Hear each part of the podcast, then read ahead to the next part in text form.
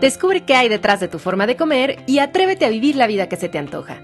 Esto es De qué tiene hambre tu vida con Ana Arismendi.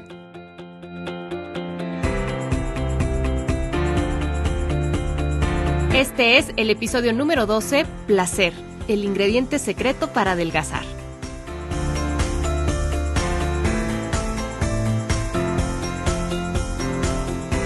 Hola, soy Ana Arismendi, especialista en psicología de la alimentación. ¿Cómo están?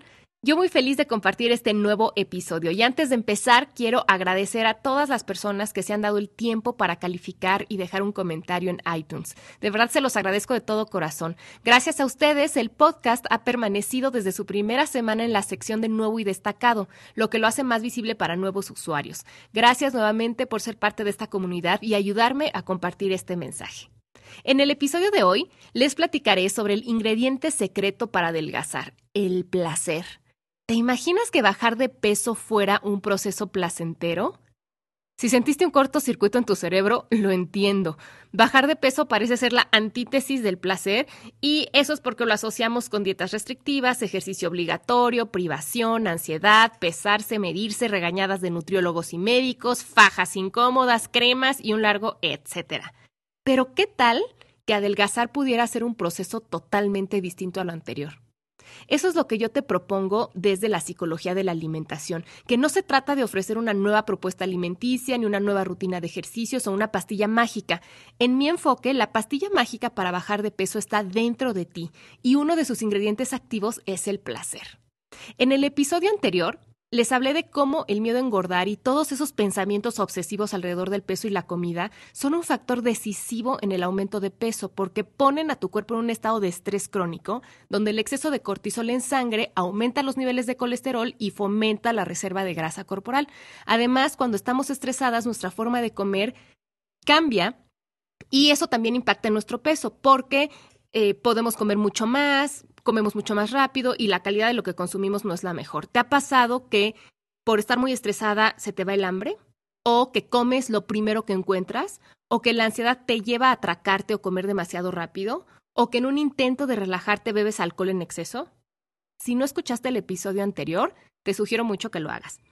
Además, el miedo a engordar nos lleva a tomar decisiones precipitadas que van en contra de nuestro buen juicio y a ignorar nuestra voz interior, esa intuición que nos dice que algo no anda bien. Por ejemplo, ¿te ha pasado que al empezar esa dieta nueva donde solo vas a tomar polvos durante tres meses, sientes en tu cuerpo que algo no está bien? ¿O que te da vergüenza contarle a otras personas que estás tomando unas pastillitas que te dio el entrenador supuestamente para quemar grasa o quitar el apetito? Esas sensaciones corporales y esas emociones son avisos de tu voz sabia indicándote que te detengas y reflexiones que algo no anda bien, que hay una incongruencia interior, pero el miedo y la obsesión le quitan el micrófono a la voz sabia y te hacen tomar decisiones que pueden ser muy dañinas para tu cuerpo y muy desgastantes emocionalmente. Así que si el miedo a engordar y obsesionarnos con bajar de peso no funciona, ¿qué es lo que sí? Bueno, pues el mejor antídoto para todo este estrés es el placer. El placer es una sensación física y emocional de bienestar. Cuando experimentamos placer, se activa el sistema nervioso parasimpático, el cual relaja los músculos internos y externos, disminuye la presión arterial y el ritmo cardíaco y hace que la sangre circule hacia el cerebro y otros órganos. Además, estimula la producción de enzimas digestivas y la producción de insulina, o sea que es el momento ideal para digerir alimentos y absorber nutrientes. Cuando el cuerpo está relajado, puede descansar, puede reparar células y puede pensar claramente. A nivel cerebral, cuando sentimos placer, se activan los centros de recompensa y placer, los cuales liberan una serie de neurotransmisores que relajan al cuerpo, trayendo muchos beneficios. Dos de ellos que impactan directamente con el hambre y el peso son las endorfinas y la serotonina. Las endorfinas bloquean el dolor y también, fíjense esto que interesante, movilizan los depósitos de grasa corporal. O sea, el mismo neurotransmisor que te hace sentir bien porque quita el dolor, también te ayuda a movilizar depósitos de grasa. ¿No es, ¿No es eso increíble? Y además, las endorfinas favorecen la circulación de sangre y oxigenación en el tracto digestivo, lo que resulta en una mejor digestión y asimilación de nutrientes. La serotonina equilibra el estado de ánimo, haciéndonos sentir tranquilos, calmados, serenos y también ayuda a regular el patrón de sueño, lo cual es muy importante también para mantener un peso sano. Ya más adelante le dedicaré todo un episodio a explicar por qué, cuál es la relación entre buena calidad de sueño y peso. Y también la serotonina ayuda a regular las señales de hambre y saciedad, es decir, que podamos correctamente sentir hambre cuando genuinamente nos falta energía y que también podamos sentir saciedad cuando ya hemos comido lo suficiente. Entonces, como ves, estar relajados tiene implicaciones muy importantes para contribuir a perder peso y para mantener un peso saludable, pero además estar relajados hace que actuemos diferente. Por ejemplo, cuando estamos relajados, pues no tenemos ansiedad. Y ya sabemos que la ansiedad es la que nos lleva a atracarnos, a comer de más o a tener antojos irresistibles. También cuando estamos relajados, naturalmente comemos más despacio, masticamos con calma y así permitimos que la señal de saciedad actúe haciéndonos parar de comer al sentirnos satisfechos comiendo solo lo suficiente. Al estar relajados saboreamos más y disfrutamos lo que comemos y por lo tanto no nos quedamos con ganas de que faltó algo. Y cuando estamos tranquilos podemos pensar más claramente y entonces tomar las mejores decisiones en beneficio de nuestra salud. Tanto el estado de estrés como el de relajación son necesarios, tienen sus funciones. No es que uno sea bueno o uno sea malo, los dos los necesitamos, pero el problema es que las personas que viven con miedo a engordar y están atrapadas en un ciclo de conductas compulsivas están mucho más en el estado de estrés que en el de relajación. Y como nuestro maravilloso cuerpo siempre va a buscar formas para volver a su balance, va a buscar la manera desesperada de sentir placer para poder relajarse si es que está muy estresado. ¿Y cuál es una forma accesible y inmediata de sentir placer? Pues comer. Por tal motivo, cuando estás estresada es muy común que tiendas a buscar comidas que impacten rápidamente en la bioquímica cerebral y te hagan sentir temporalmente bien. ¿Te suenan chocolate, panecitos y pizza? Entonces, para liberarte de ese peso extra y de esas conductas que no te ayudan, tienes que favorecer que el cuerpo se encuentre en estado de relajación y eso se logra aumentando el placer en tu vida. Te voy a compartir consejos primero para aumentar el placer en tu vida en general y luego para incrementar el placer a la hora de comer.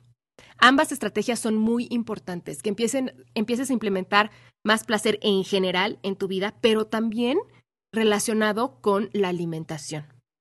Para incrementar más placer en tu vida, te recomiendo que le dediques tiempo a actividades que te encanten y que hagas solo por el placer de hacerlas. O sea, no por competir con otros ni por ganar dinero, solo porque te gustan. Tus hobbies no son actividades para cuando te sobre tiempo. Deben de integrarse a tu agenda así como integras una junta de trabajo. Tienen ese nivel de importancia. Crea un ambiente de placer tú tienes más injerencia sobre el placer en el que te mueves de lo que tú crees.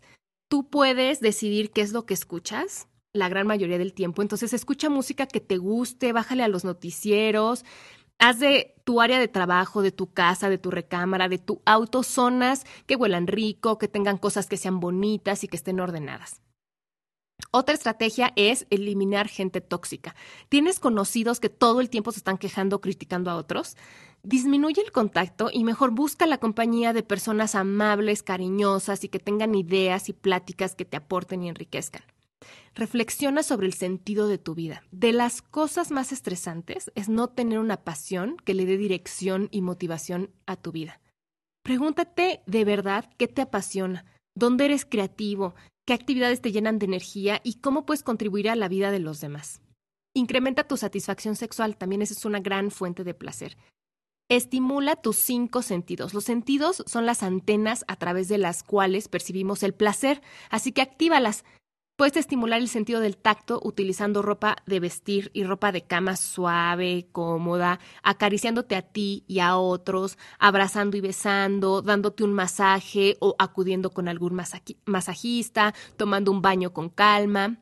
Puedes estimular el sentido del olfato rodeándote de fragancias agradables, de naturaleza y flores, utilizando aceites, jabones, cremitas con aromas que te gusten. Puedes estimular el sentido de la vista saliendo a la naturaleza, observando el arte, pintando de colores agradables tus espacios, eh, creando lugares bellos visualmente para ti. Puedes estimular el sentido del oído escuchando música agradable, percibiendo los sonidos de la naturaleza y disfrutando también del silencio. Y puedes estimular el sentido del gusto saboreando lo que comes y eligiendo alimentos ricos y variados. Otra estrategia es dedicarte a crear rituales de autocuidado.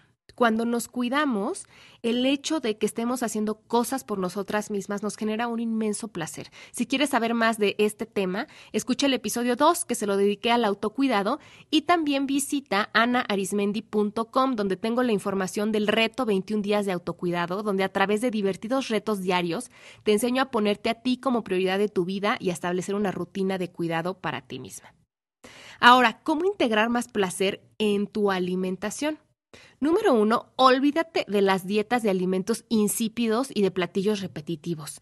O sea, eso de que todos los días es pechuga y ensalada, atún y brócoli, y luego aparte te lo llevas en un topper y te lo comes frío en la oficina. O sea, no. Come lo que te guste y come variado. Es muy importante que la comida te sepa rico, que sea atractiva para ti. Esto no quiere decir que descuides tu cuerpo, sino que te des la oportunidad de descubrir qué verdaderamente te gusta y que además sano y delicioso no están peleados. A nivel biológico, comer lo que nos gusta es importante porque en el proceso digestivo hay una fase que se llama fase encefálica de la digestión y consiste en que cuando percibimos con los sentidos algo agradable o incluso cuando lo imaginamos, inmediatamente se produce saliva y se empiezan a secretar sustancias para prepararnos para digerirlo, por ejemplo los jugos gástricos. Cuando lo que comemos no nos inspira, esta fase no ocurre y no se prepara el cuerpo.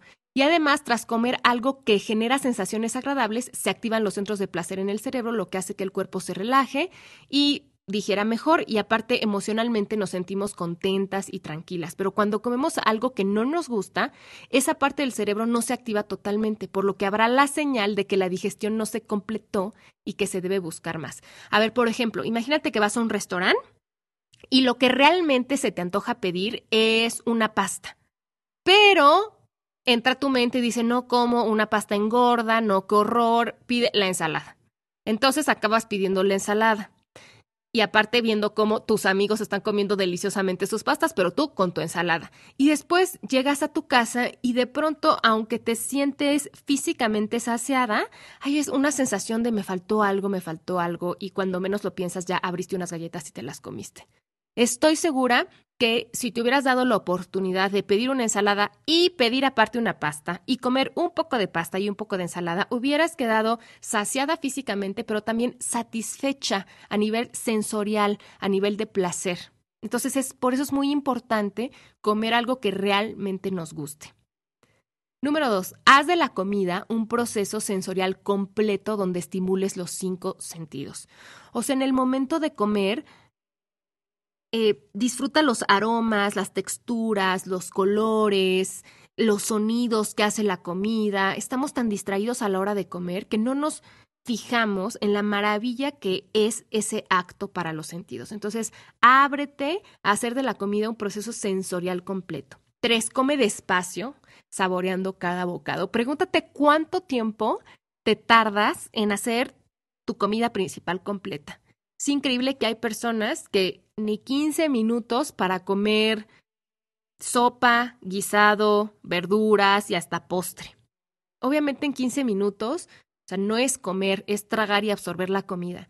Entonces, come despacio saboreando cada bocado, porque así la experiencia va a ser muchísimo más placentera y también le vas a dar tiempo al cuerpo de enviar la señal de saciedad y vas a poder parar de comer antes.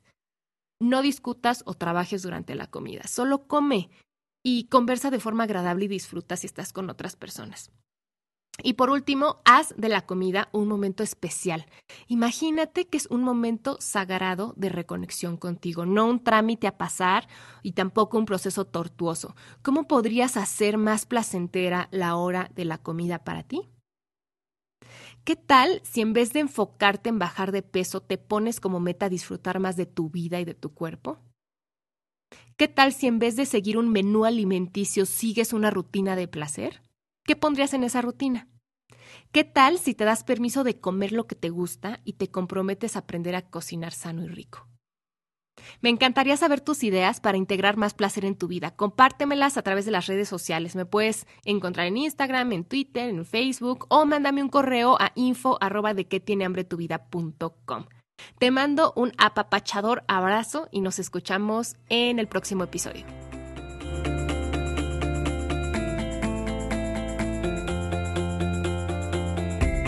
Esto fue De qué tiene hambre tu vida con Ana Arismendi. Para más información visita www.dequetienehambretuvida.com.